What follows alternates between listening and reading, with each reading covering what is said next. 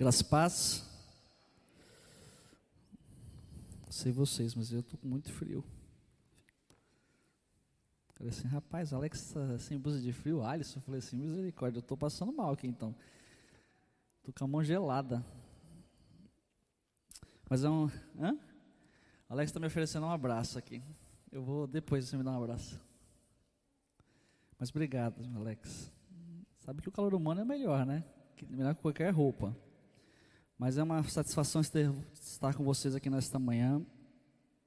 E que assim como foi orado, que o Senhor me, me dê sabedoria para trazer tudo aquilo que Ele já ministrou no meu coração. Nessa semana em que Ele foi falando comigo. Abra sua Bíblia no livro de Êxodo, capítulo 15. E vamos meditar naquilo que o Senhor falou meu coração. Falou meu coração. Êxodo capítulo 15, verso 1.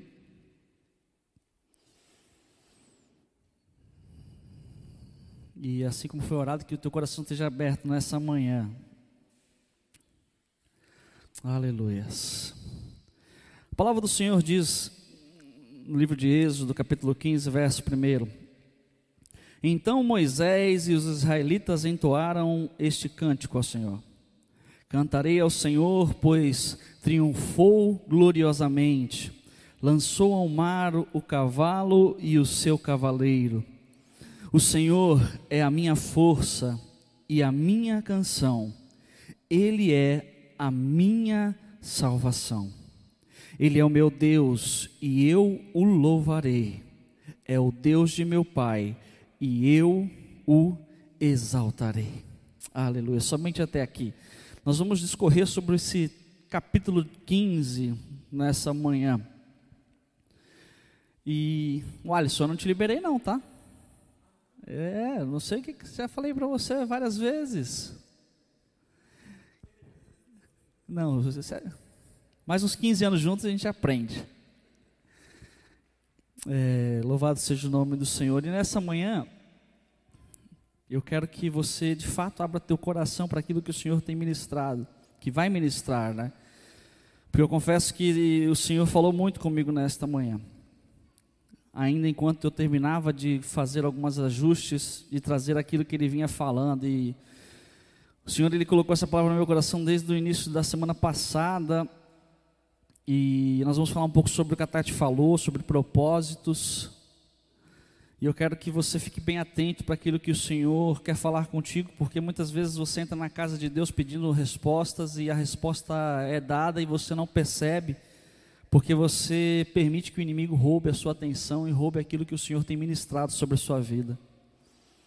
Então, que nessa hora os problemas fiquem lá fora, as adversidades que você está pensando fiquem lá fora não se concentre na busca da resposta, se concentre naquilo que Deus quer falar com você. Porque às vezes a gente fica tão ansioso nessa expectativa que a gente se concentra mais na expectativa do que na voz de Deus. Então, o que, que o Senhor veio falando comigo sobre esse texto especificamente falando?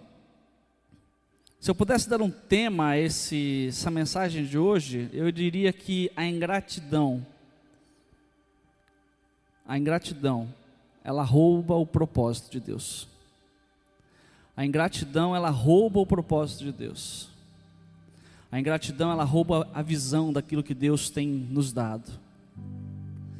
A ingratidão, ela faz com que você paralise em um campo, um limbo, ao qual Deus insiste em falar, mas você insiste em fechar o teu coração, porque muitas vezes não vem a resposta certa ou a resposta que você produz dentro de si como sendo a certa. E isso aconteceu na vida desse povo, e é isso que eu quero ministrar aos nossos corações, porque semelhante a eles, nós estamos caminhando rumo a uma terra prometida. Semelhante a ele, Deus ele faz inúmeros milagres em meio ao processo de caminhada, enquanto nós estamos aguardando a terra que mana leite e mel. Não se confunda ou não pense que você é muito diferente deles. porque enquanto o Senhor ministrava no meu coração, eu percebi uma semelhança muito grande com eles. Como eu reclamo, como eu sou ingrato, como eu perco meu tempo deixando de agradecer ao Senhor e percebendo apenas aquilo que aos meus olhos ele não fez, sendo que ele insiste, insiste, insiste em fazer o melhor por mim. Então nessa manhã eu quero falar sobre isso. Deus abençoe, Jesus. Obrigado. Nós lemos no início que o povo então cantava louvores ao Senhor. E ele cantava porque Deus havia triunfado, pastor. Havia sobre o povo uma história que já é conhecida por todo cristão, mas se você não conhece, deixa te refrescar a memória. O povo ele vinha de um longo cativeiro. Ele vinha de um longo período de escravidão e talvez nós outrora estivéssemos assim, cativos, presos, acorrentados pelo pecado acorrentados a uma vida de solidão, uma vida de desamor, uma vida de, de total dependência de coisas que não eram o Senhor. E esse povo ele passa por isso. Eles tinham alimento, eles tinham casa, mas eles não tinham liberdade e, e o pior, eles não tinham a presença de Deus. Porque você pode ter muitas coisas como eles tinham, não era o melhor, mas eles tinham uma casa. Mas eles não tinham a presença, a manifestação de Deus no meio deles. E isso me mostra que eu posso ter tudo. Eu posso ter um bom emprego, eu posso ter um bom carro, eu posso ter uma boa casa. Eu posso ter, em tempos de pandemia, a carne que tão cara está. Mas se eu não tiver a presença de Deus, eu não tenho nada. Eu estou preso. Isso foi durante muitos anos. Então Deus levanta um libertador. Deus levanta um improvável no meio deles, que os conduz a uma vitória a qual eles talvez jamais pudessem ter imaginado. Deus, ele nos dá vitórias em meio às coisas inimagináveis. E quando eu digo inimagináveis, eu não quero que você projete coisas grandes, porque nós imaginamos coisas grandes. Deus, Ele produz vitória nas coisas pequenas, para construir as grandes para o seu povo. Então muitas vezes eu passo pela vida assim, imaginando coisas maravilhosas e grandiosas, e Deus insiste em prover milagres nas coisas pequenas porque são as coisas pequenas que produzem o alicerce.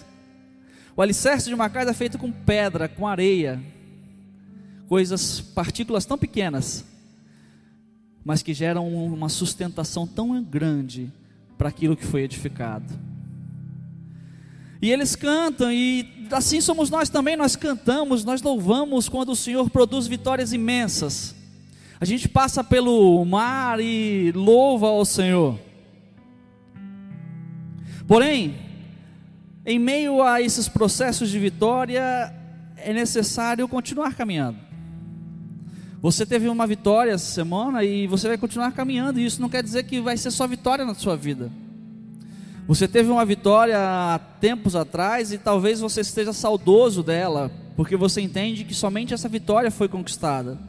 Mas o processo da sua vida após uma vitória continua sendo vitórias e vitórias e vitórias e vitórias todos os dias.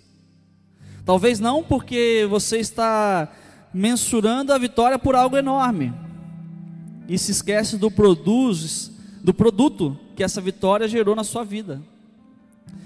Quando você arrumou aquele emprego que você sempre esperava, você glorificou a Deus. Só que depois que você começou a trabalhar, você começou a ficar ingrato, porque nem sempre as coisas acontecem no seu emprego da forma que você queria.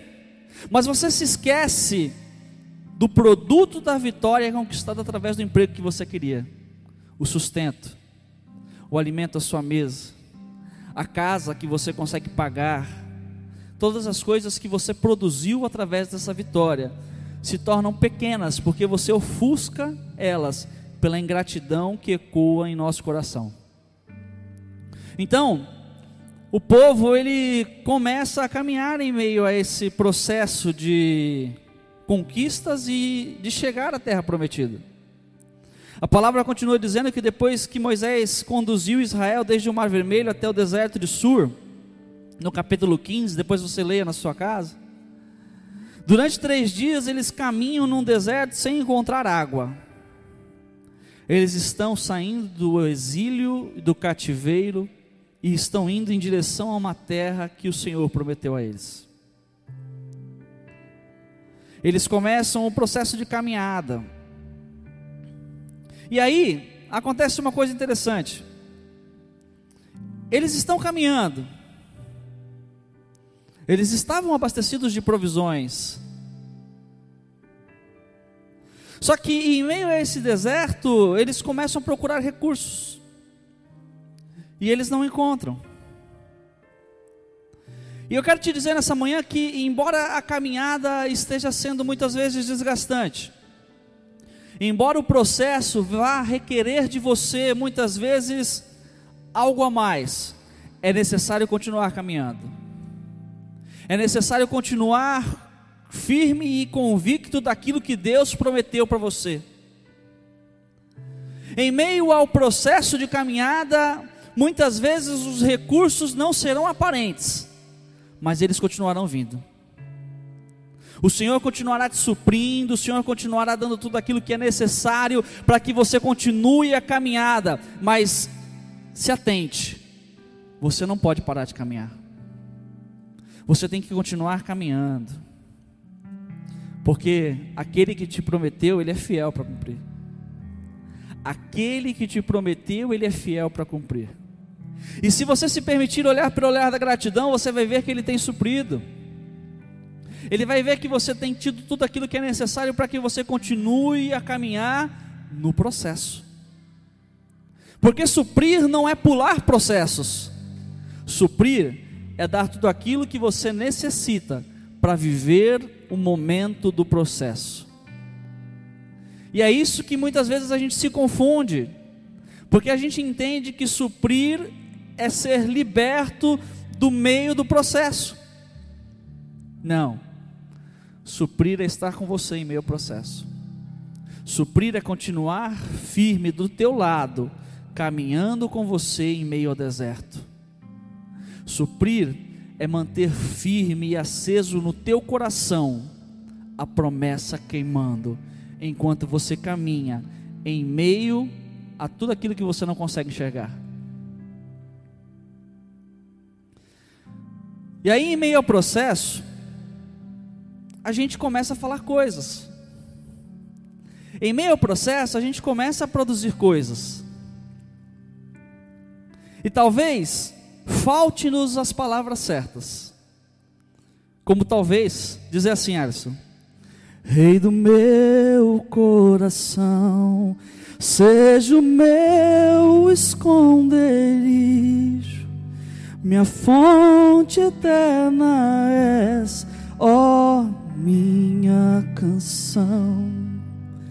Rei do meu coração, seja o meu esconderijo, razão do meu viver oh minha canção, tu és bom, bom, oh,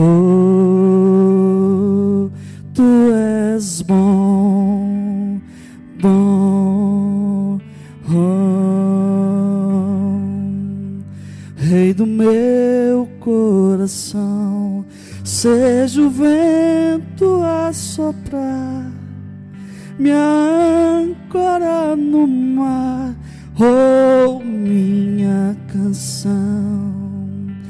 Rei do meu coração, seja o fogo a queimar, a voz a ecoar, oh minha canção, tu és bom, bom, oh, tu és bom, bom.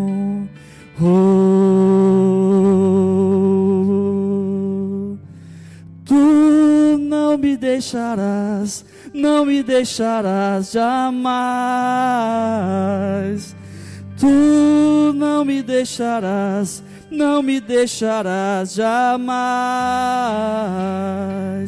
Tu não me deixarás, não me deixarás jamais. Tu não me deixarás, não me deixarás jamais. Tu não me deixarás, não me deixarás jamais. Tu não me deixarás, não me deixarás jamais. Tu és bom, bom. Oh, tu és bom,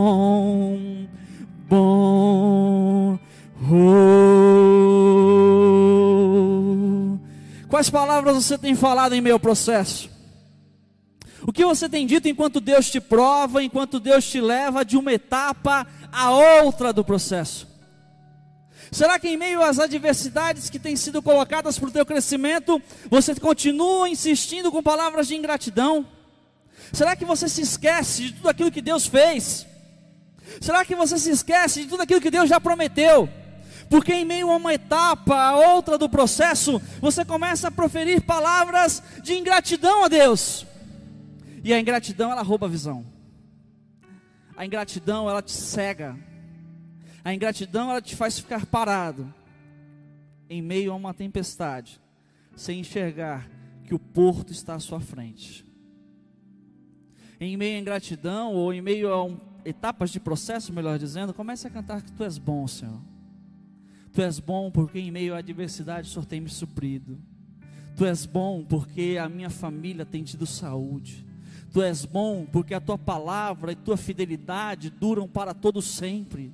Tu és bom porque eu tenho tido tudo aquilo que eu preciso, não tenho tudo o que eu quero, mas tudo o que é necessário para que essa etapa se cumpra, o Senhor tem suprido.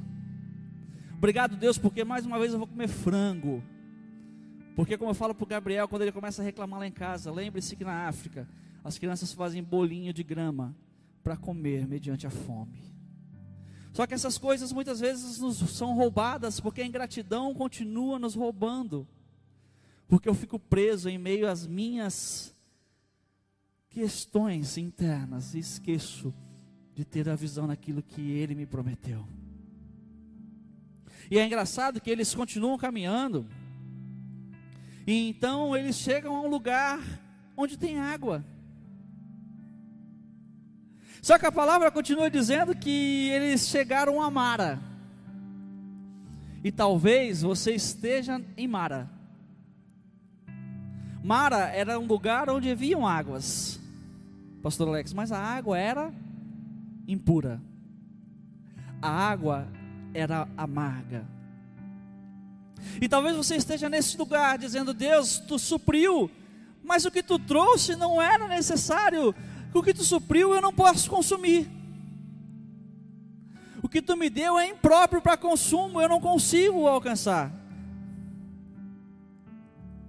E Mara, ele, na etimologia da palavra, ela tem duas origens. Uma quer dizer literalmente amarga. E na tupi, Mara significa guerra, desordem. E talvez na sua vida, no momento do processo, você vai encontrar guerras. Talvez na sua vida, neste momento, esteja uma desordem.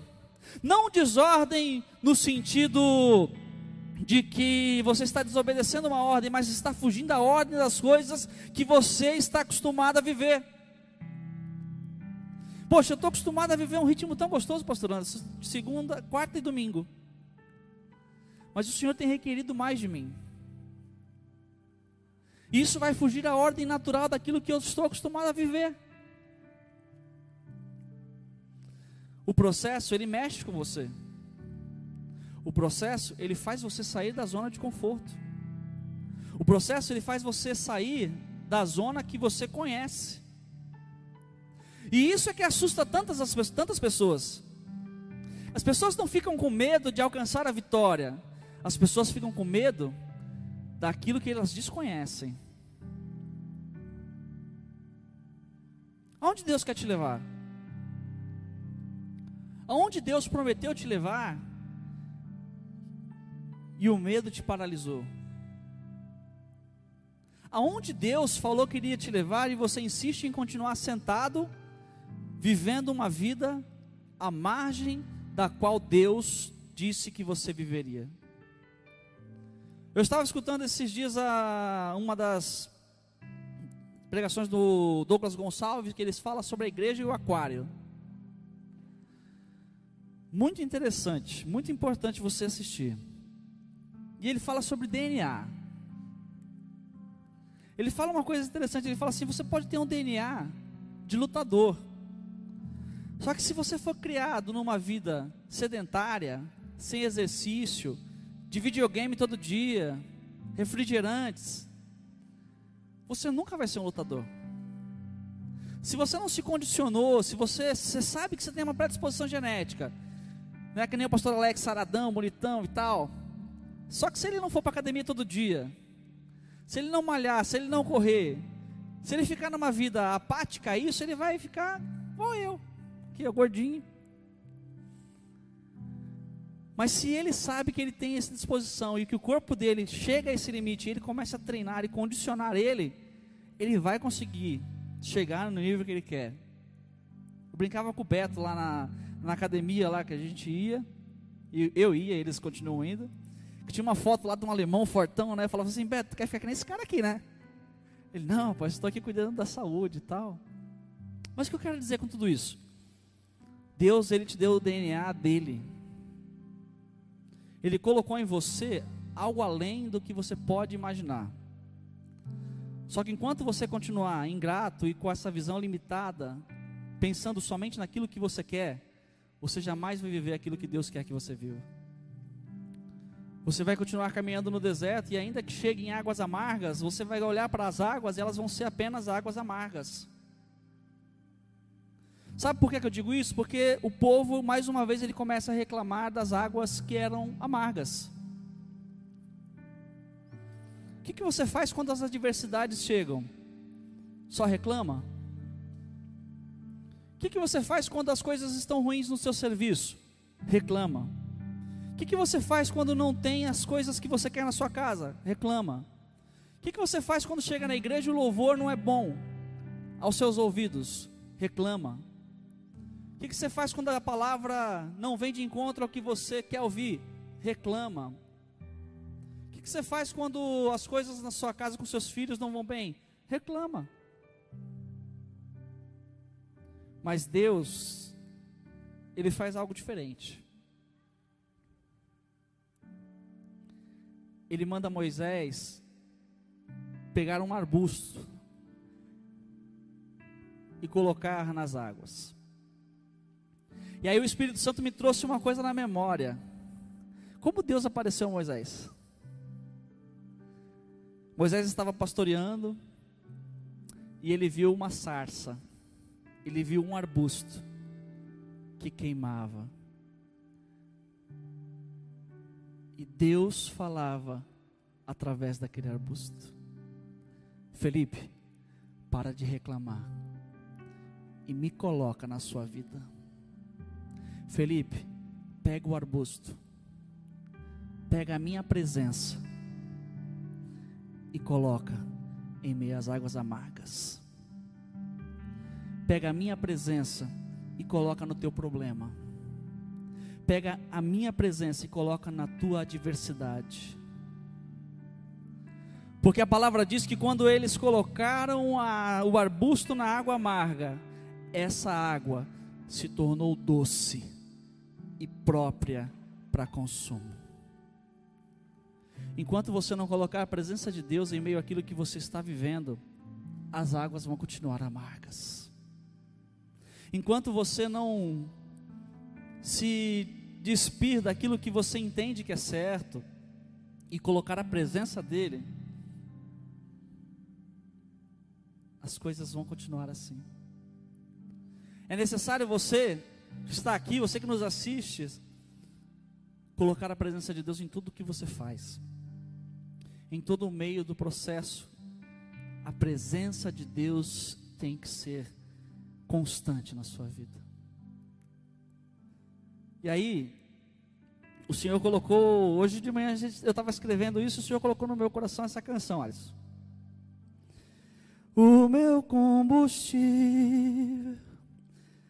para continuar. Jesus é a calmaria, o aconchego dos meus dias o meu alicerce para não desistir. Não tá sendo fácil aqui, mas eu tenho que seguir. Tá tão complicado, Pai eu confesso, tô cansado e não quero mais. Tô exausto e com medo. Tem dias que o peito aperta, tem dias que o fardo pesa. Nem que fosse arrastando, eu não volto para trás. Fica aqui comigo e não sai mais. És o meu alívio, tudo que eu preciso vem aqui comigo para continuar. Que me impulsiona todos os dias para eu não parar. Tu és o motivo, Jesus, que eu tenho para avançar. És o meu alívio, a força e o ânimo que eu necessito para prosseguir. Se eu não desisti, o motivo é porque sempre esteve aqui. Nos piores momentos, dizendo que eu nunca, que nunca desiste de mim. Para onde eu irei? se o que eu preciso só encontro em Ti. Tudo que você precisa vem dEle. Tudo que você precisa vem dEle. O alívio necessário para que você possa passar o processo vem dEle. A força para não desistir vem dEle. O alimento vem dEle. Tudo que você, você necessita está nele. Então, permita-se olhar com o olhar da gratidão para Ele. E você vai perceber que tudo aquilo que você até hoje reclamou não ter, Ele continuou te suprindo. E então você percebe que a sua necessidade ela foi suprida. Só que ela foi suprida para você continuar caminhando. Nessa vida nós vamos viver assim de propósito em propósito, de propósito em propósito, de propósito em propósito. E é por isso que muitas pessoas continuam ficando pelo meio do caminho. É por isso que muitas pessoas continuam morrendo em meio ao caminho, porque não entenderam que as nossas vidas são compostas por processos, por dificuldades, por tentações, mas acima de tudo, pela presença dEle. Pois a presença dEle me ensina que o propósito vem para me aprimorar, vem para me ensinar, naquele momento de adversidade, que Ele continua presente na minha vida.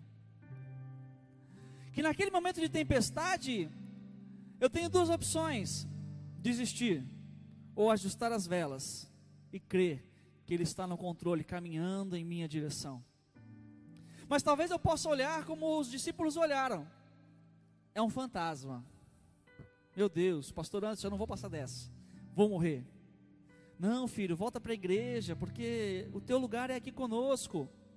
O teu lugar é aqui. Como foi postado lá no grupo do Peniel, uma brasinha só lá sozinha, ela vai parar de ela vai parar de queimar. O teu lugar é aqui em meio a brasas, para que você continue queimando. Não, pastor, essa adversidade veio para me matar. E Deus está dizendo: não, meu filho, essa adversidade veio para te fortalecer. Essa adversidade veio para que você se torne cada vez mais semelhante a mim.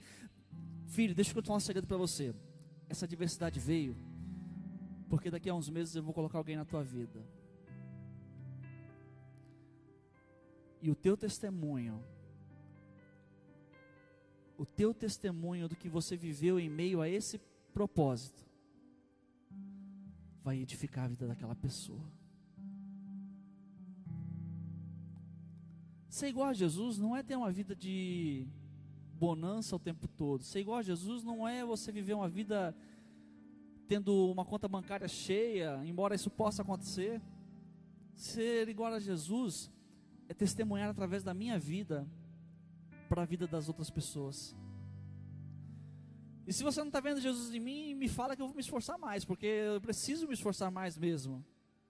Eu preciso, através das minhas ações, expressar Jesus para as pessoas. Só que o olhar da ingratidão me rouba isso. Me rouba essa, essa falta de visão do que Jesus está fazendo na minha vida. Então eu começo a caminhar. Começo a caminhar e, e percebo que e eu percebo que Deus, nesse momento em que Ele se encontra com o povo de Israel e, e faz com que as águas se tornem doces, Ele coloca um monte de instruções para o povo. Sabe, se você ler o capítulo 15 na sua casa, tire esse, esse domingo para que você possa ler sobre essa questão. Esse, esse capítulo 15 é muito atual, pastor. Porque Deus faz, você reclama. Deus faz, você reclama. Deus faz, você reclama. Deus faz, você reclama. O povo ele tinha acabado de ser liberto. Deus já estava fazendo. O povo passou no meio do mar. Deus já estava fazendo. O povo tinha tudo aquilo que precisava. Deus estava fazendo. E o povo reclamando. O povo reclamando. O povo reclamando. O povo reclamando. Eu reclamo. Eu reclamo. Eu muitas vezes falo assim: olha, estou cansado de tal coisa, estou cansado de tal coisa, estou cansado de tal coisa. Mas eu me esqueço que Deus deixou umas orientações. O capítulo continua dizendo que, dizendo-lhes, em Mara o Senhor lhes deu leis e ordenanças, e os colocou à prova, dizendo-lhes: se vocês derem atenção ao Senhor, ao seu Deus, e fizerem o que ele aprova, se derem ouvidos aos seus mandamentos e obedecerem a todos os seus decretos, não trarei sobre vocês nenhuma das doenças que eu trouxe sobre os egípcios, pois eu sou o Senhor que os cura. Queremos viver padrões que muitas vezes não agradam a Deus Queremos uma autonomia e uma liberdade acerca do que o Senhor nos orienta a viver. E claro que eu não estou dizendo que servir a Deus nos livra de doenças humanas. Eu até escrevi aqui, muito embora a fé que nós temos nele muitas vezes nos livram e nos curam de doenças que a própria medicina não sabe explicar. Mas o fato é que a eternidade ao seu lado vem através de um relacionamento de fidelidade, amizade, cumplicidade, que é gerado através de ouvir e obedecer às suas orientações. O Senhor ele tem te orientado, o Senhor ele tem te instruído, o Senhor ele tem falado. Mas muitos insistem em viver uma vida apática. Sabe por que muitas vidas não são transformadas? Porque insistem em ouvir, pastor. Eu até falava isso em missões. Você se encontra com pessoas em, na rua que falam a Bíblia de cor e salteado, mas não vivem, não querem viver, não querem viver a vida que Deus colocou para elas viverem. E eu não estou aqui falando assim, ah, mas as dificuldades, ah, mas isso e mais aquilo. O Senhor supre de todas as coisas.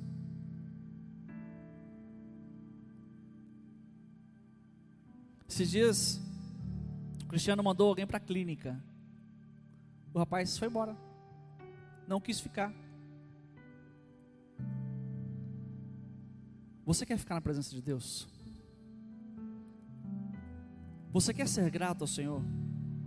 Ou você quer continuar insistindo em fugir? Ou você quer continuar insistindo em viver a vida do teu jeito? Ou você quer continuar vivendo uma vida de ingratidão, uma vida de do meu jeito tá certo, tá bom. Não tá bom. Não tá bom. Não tá bom porque Deus te projetou para ser muito mais do que uma mulher reclamona, né? Uma mulher amargurada, né, tia André? Deus coloca ao seu lado Rutes, como foi pregado aqui na quarta-feira passada, para te lembrar que a vida é muito mais do que ingratidão. A vida pode ser uma eterna gratidão ao Senhor. A tua vida tem que ser um eterno memorial de gratidão ao Senhor. E é claro que no meio do processo a gente vai dar aquelas desanimadas muitas vezes. Mas você tem que entender e levantar e dizer assim: Senhor, me perdoa por ser ingrato, porque o Senhor tem me dado tudo que eu preciso. O Senhor mais um dia prepara para que a gente tenha orientações da parte dele nessa manhã. Porque o povo de Israel ele recebeu essas orientações. E depois eles chegaram a Elim, onde havia 12 fontes de água e 70 palmeiras. E eles acamparam naquele lugar após um período de escassez de três dias, onde eles encontraram águas amargas, onde o Senhor se fez presente, onde o Senhor pactuou com eles, eles continuaram caminhando e após esse processo, eles chegaram a um lugar onde havia abundância de águas e abundância de lugares para eles poderem descansar. E assim é nas nossas vidas também, o Senhor traz momentos de abundância. Ei, mas não é para você parar aí não. Não é para você parar. E talvez você tenha estagnado justamente por isso. Porque você está entendendo que você está abundante daquilo que você tem. Isso que você tem não é nada, comparado ao que Deus quer te dar ainda. Porque o povo de Israel ele descansou ali. Descansou sim, mas depois eles continuaram porque o propósito era outro. Ei, crente, e eu quero falar contigo, crente. O que você tem é pouco, comparado ao que Deus quer fazer na tua vida. O que você faz é pouco, comparado ao que Deus quer fazer na sua vida. Vir ao domingo e quarta-feira é pouco, comparado ao que Deus quer fazer na sua vida. E aí é você e Deus. Como diz o pastor Luiz Fernando, né? Se não tá bom, pega essa palavra, amassa, nem nem nem termina de ouvir, joga fora, vai para outra, pega outra passagem aí, outra pregação de de enriquecimento, de prosperidade, ouve outra coisa aí, porque Deus te chamou para mais. Deus te chamou para trazer as vidas que estão lá fora, aqui para dentro. Deus te chamou para apresentar Jesus, seu filho, às pessoas que não o conhecem. Deus te chamou para ser uma cópia, como diz Douglas Gonçalves, de Jesus nessa terra. Mas o Espírito Santo me fez escrever isso aqui. A falta de visão gera ingratidão, e a ingratidão produz morte. A falta de visão gera ingratidão, e a ingratidão produz morte. Por outro lado, a visão produz gratidão e esta gera vida. Quando eu sou grato, gera dentro de mim vida do Senhor. Quando eu sou ingrato, só morte gera dentro de mim. O salmista no Salmo 90 diz assim: Senhor, tu és o nosso refúgio sempre de geração em geração, antes de nascerem os montes e de criares a terra e o mundo, de eternidade a eternidade, tu és Deus. As adversidades ou a aparente ausência do que entendemos como necessário fazem parte do processo durante nossa caminhada de relacionamento junto a Deus.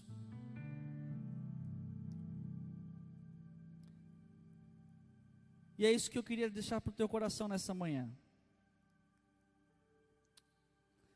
É isso que eu queria deixar para você nessa manhã. E eu quero convidar o Ministério de Louvor para a gente terminar cantando. Hoje é o Alisson, né? É verdade. Eu esqueci desse detalhe. Eu quero te convidar nesta manhã a cantar essa canção. Essa nós conhecemos, essa aí não foi pego de surpresa, não. É... Deus que não vai deixar. Se coloque de pé no seu lugar, vamos estar cantando essa oração ao Senhor.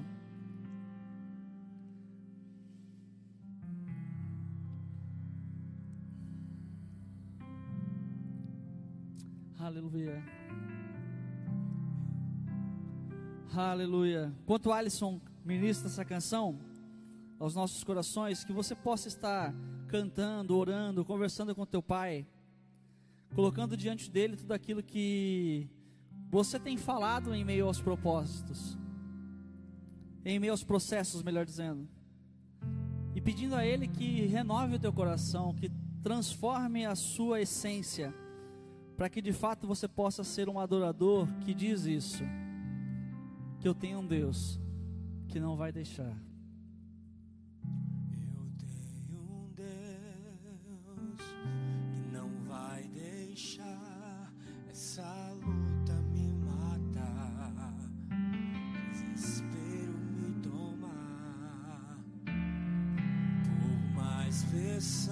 Que seja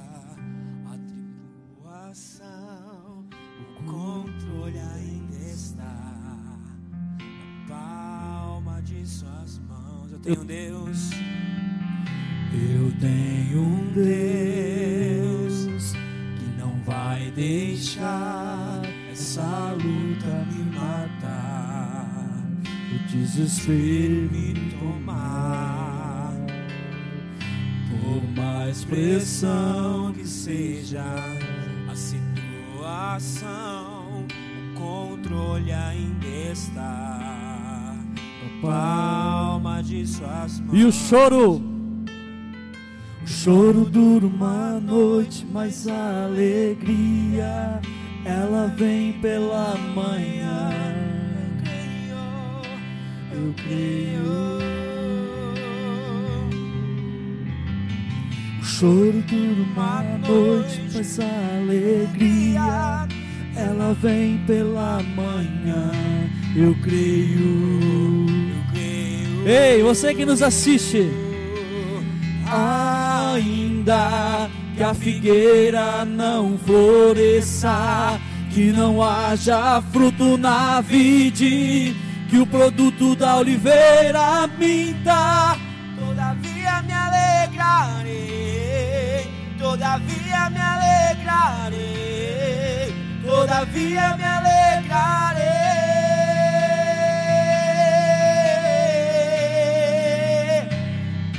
Ainda que a figueira não floresça e não haja fruto na vide e o produto da oliveira minta, todavia me alegrarei todavia me alegrarei, todavia me alegrarei.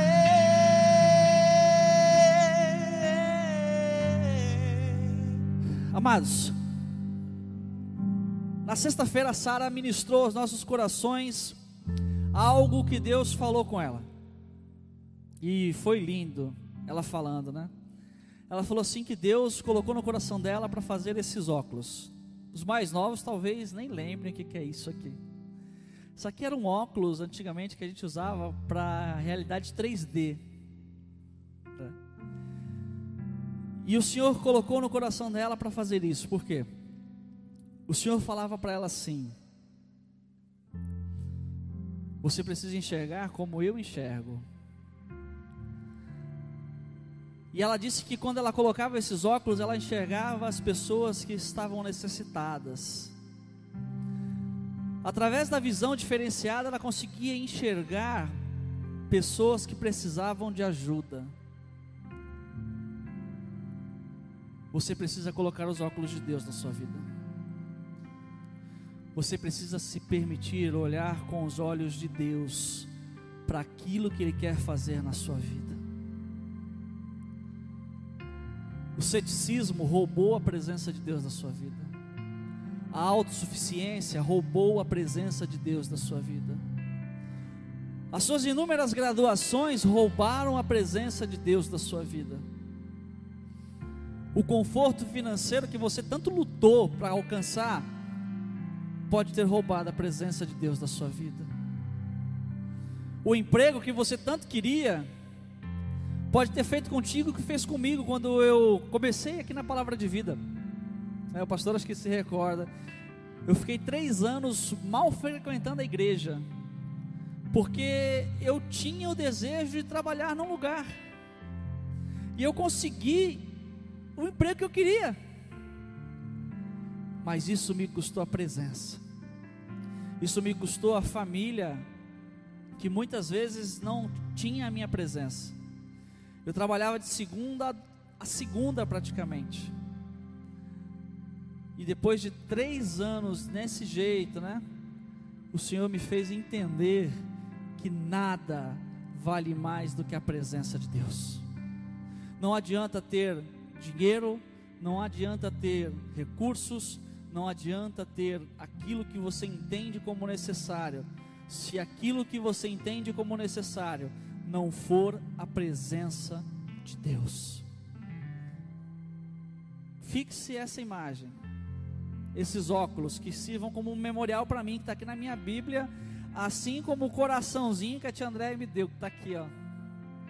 Que você tem o coração de Deus no teu peito e nos teus olhos a visão do Senhor para aquilo que Ele colocou no teu coração. Sendo assim, a ingratidão jamais vai fazer parte de você. Louvado seja o nome do Senhor. Deus te abençoe.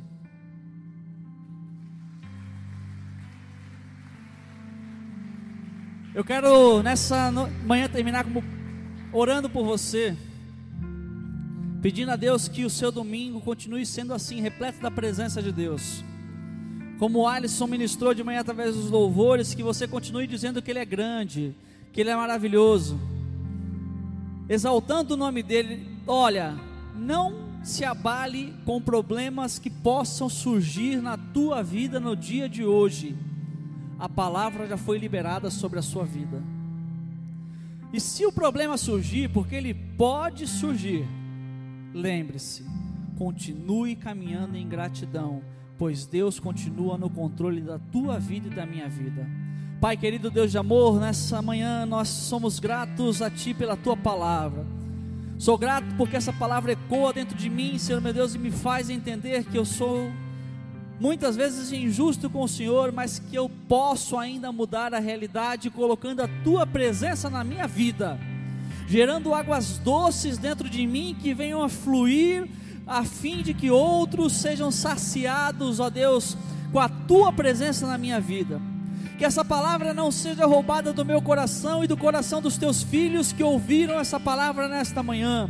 Que durante a semana, quando os problemas surgirem, eles possam se lembrar de continuar caminhando, gratos por tudo aquilo que o Senhor já fez e certos que o Senhor continua firme, os aguardando na linha de chegada dos propósitos estabelecidos para cada um de nós dai-nos um domingo repleto, não apenas com uma pincelada, mas repletos da tua presença, que nós possamos enxergar, sentir o teu toque e a tua presença em tudo que nós venhamos a fazer nesse domingo, e que à noite, à noite, nós possamos estar juntos, louvando, bendizendo, engrandecendo ao único que é digno de honra, louvor e adoração, Senhor.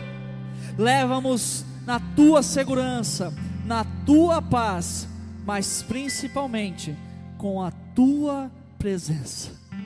Que o grande amor de Deus, a graça do nosso Senhor e Salvador Jesus Cristo, e as doces consolações do Espírito Santo seja com a igreja. Amém. Deus abençoe, um ótimo domingo. Te louvarei. Não importam as circunstâncias. A dor